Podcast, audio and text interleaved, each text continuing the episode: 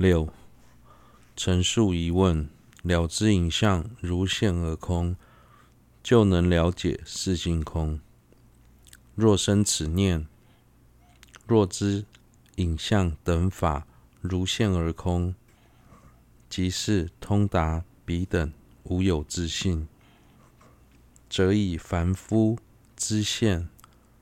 前知亦能通达无有自性，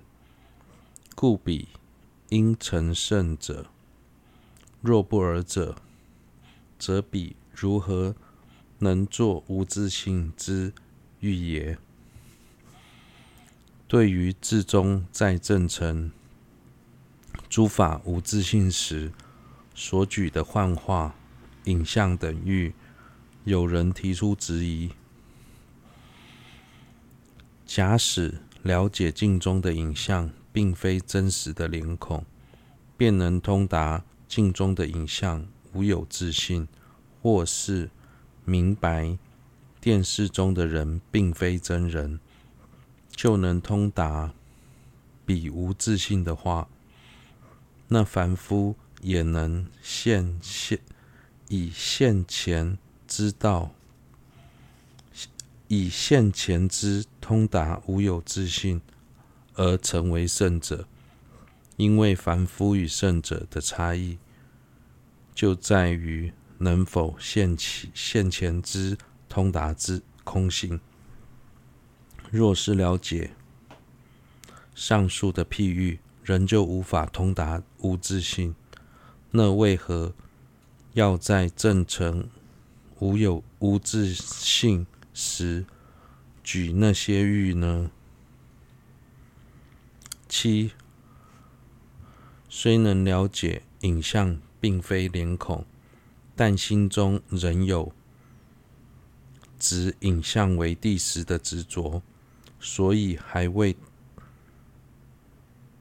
通达影像的实性。四百论云：说见一法者，即见一切者，一法之空性，即一切空性。此说关键通达一法之空性者，亦能通达诸余法之空性。然知脸孔之影像中实无脸孔，于执影像是由自性所成之实质净全无损害。若未破除彼执之境，则定不能通达影像非由自性所成之空性故，仅以彼心无法通达影像之实性也。由此应知，纵能了知幻化无空相马，空中所现，空无实物，然人未获通达如幻。如梦之中关键，四百论说，只要能够证得一法的空性，以相同的正理推论之后，也能证得其他法的空性。既然如此，假使证得镜中的影像并非脸孔，就能通达影像的空性。理应也能以此了解其他法的空性才对，但事实，但是事实并非如此，因为在了解，因为在了知影像不是脸孔之后，对于执着影像是由自体所成的实质之境，并没有任何损害。如果没有破除实质的境，就无法通达。影像非由字体所成的内涵，所以光是了解影像不是脸孔，并无法通达影像的实性。由此便能了得知，即使了解幻化空无相马，梦中所现空无实物，也不表示。已经获得通达如幻如梦的中观正见。八，虽是如此，但要以影像和幻化象马等为譬喻的原因，然取彼为彼等为喻，是因教于色声等法，彼等无有自性，较易通达。若尽地时，则于心上不可。显现实相以外之相，由是彼二相违，便能成立彼等皆是体性所成之自性空。须先通达世所共许之虚妄欲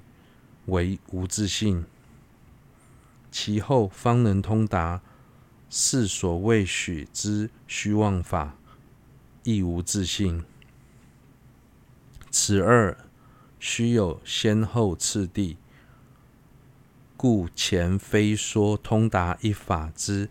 空性者，便能直接通达一切余法之空性；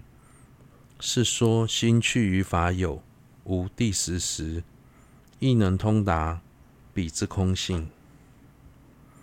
既然了解影像非实非脸孔。并无证得影像的无自性，那为何要在证成诸法无自性时举那些譬喻呢？因为相较于行、相较于形色、声音等法，影像幻、影像幻化等虚妄欲上无自性的道理比较容易理解。所以，即便了解那些喻中某些虚妄不实的内涵，依旧无法证得无自性。但对于了解无自性而言的，的确有显著的帮助。对此，若以仔细的方式来解释的话，即使假使境的本质是地时。他在心中所显现的相状，就必须符合实际的相状，也就是他在心中不可显现与事实相违的相状。如果镜在心中显现的相状与实际的相状无法吻合，镜的本质就不该被安立为谛实。因为镜是谛实，与镜在心中显现实相以外之相，两者相违。这个道理在世间人所共许的虚妄遇上比较容易理解。对于镜中的影像，或是电视中的人，只要稍微分析之后，就能得知我们心中所显现的相状与事实不符，借此便能了解这些例子是虚妄不实的，以此类推其他诸法，就能对于诸法无自性的道理有更深的体悟。这就是为何要以影像等虚妄法为譬喻，来证成其其余诸法也是无自性的原因。由此可知，最初在去入无自性的内涵时，必须先了解世人所共许的虚妄欲是无自性的，之后才能了解世人所不共许的虚妄法也是无自性。两者间有其先后次第，所以之前四百论的文义，并不是说通达一法的空性就能通达，同时通达一切法的空性，而是指在通法通达一法的空性之后，如果想要了解其他的法有无自性时，透由相同的正理，就能立刻通达那一法的空性。